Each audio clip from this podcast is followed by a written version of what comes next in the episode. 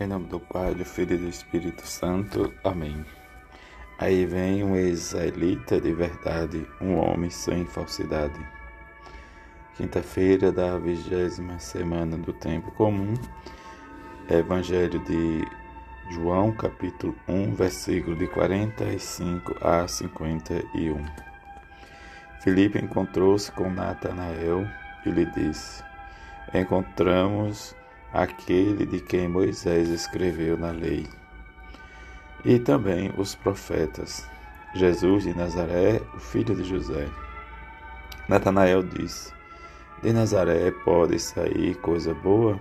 Felipe respondeu: Vem ver. Jesus viu Natanael que vinha para ele e comentou: Aí vem um israelita de verdade, um homem sem falsidade. Natanael perguntou: De onde me conheces? Jesus respondeu: Antes que Felipe te chamasse, enquanto estava debaixo da figueira, eu te vi. Natanael respondeu: Rabi, tu és, tu és o filho de Deus, tu és o rei de Israel. Jesus disse: Tu creste porque te disse: Eu te vi debaixo da figueira coisas maiores que estas verás. Jesus continuou: Em verdade, em verdade, eu vos digo: vereis o céu aberto e os anjos de Deus subindo e descendo sobre o Filho do Homem. Palavra da salvação, glória a vós, Senhor.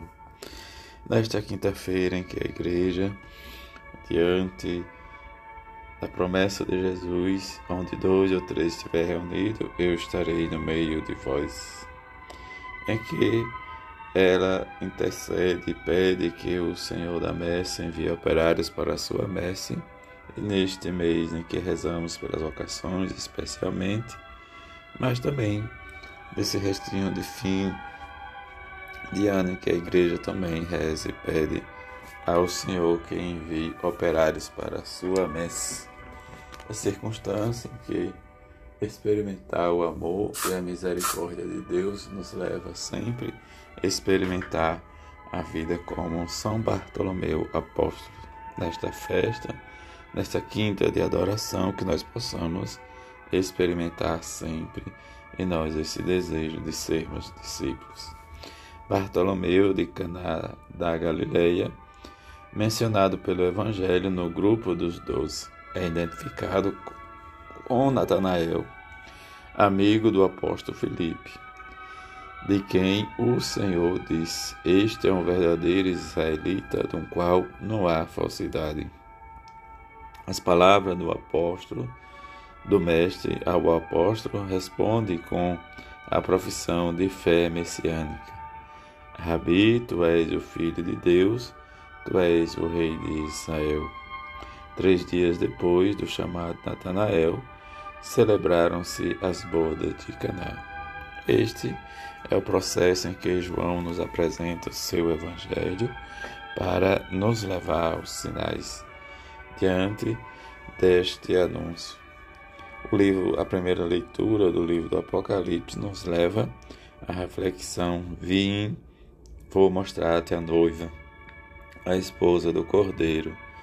Então me levou em espírito a uma montanha grande e alta e mostrou-me a cidade santa, a Jerusalém, descendo do céu de junto de Deus. O Evangelho nos chama a atenção em que Filipe vai ao encontro de Natanael e diz que encontraram o Messias, o Filho de Deus.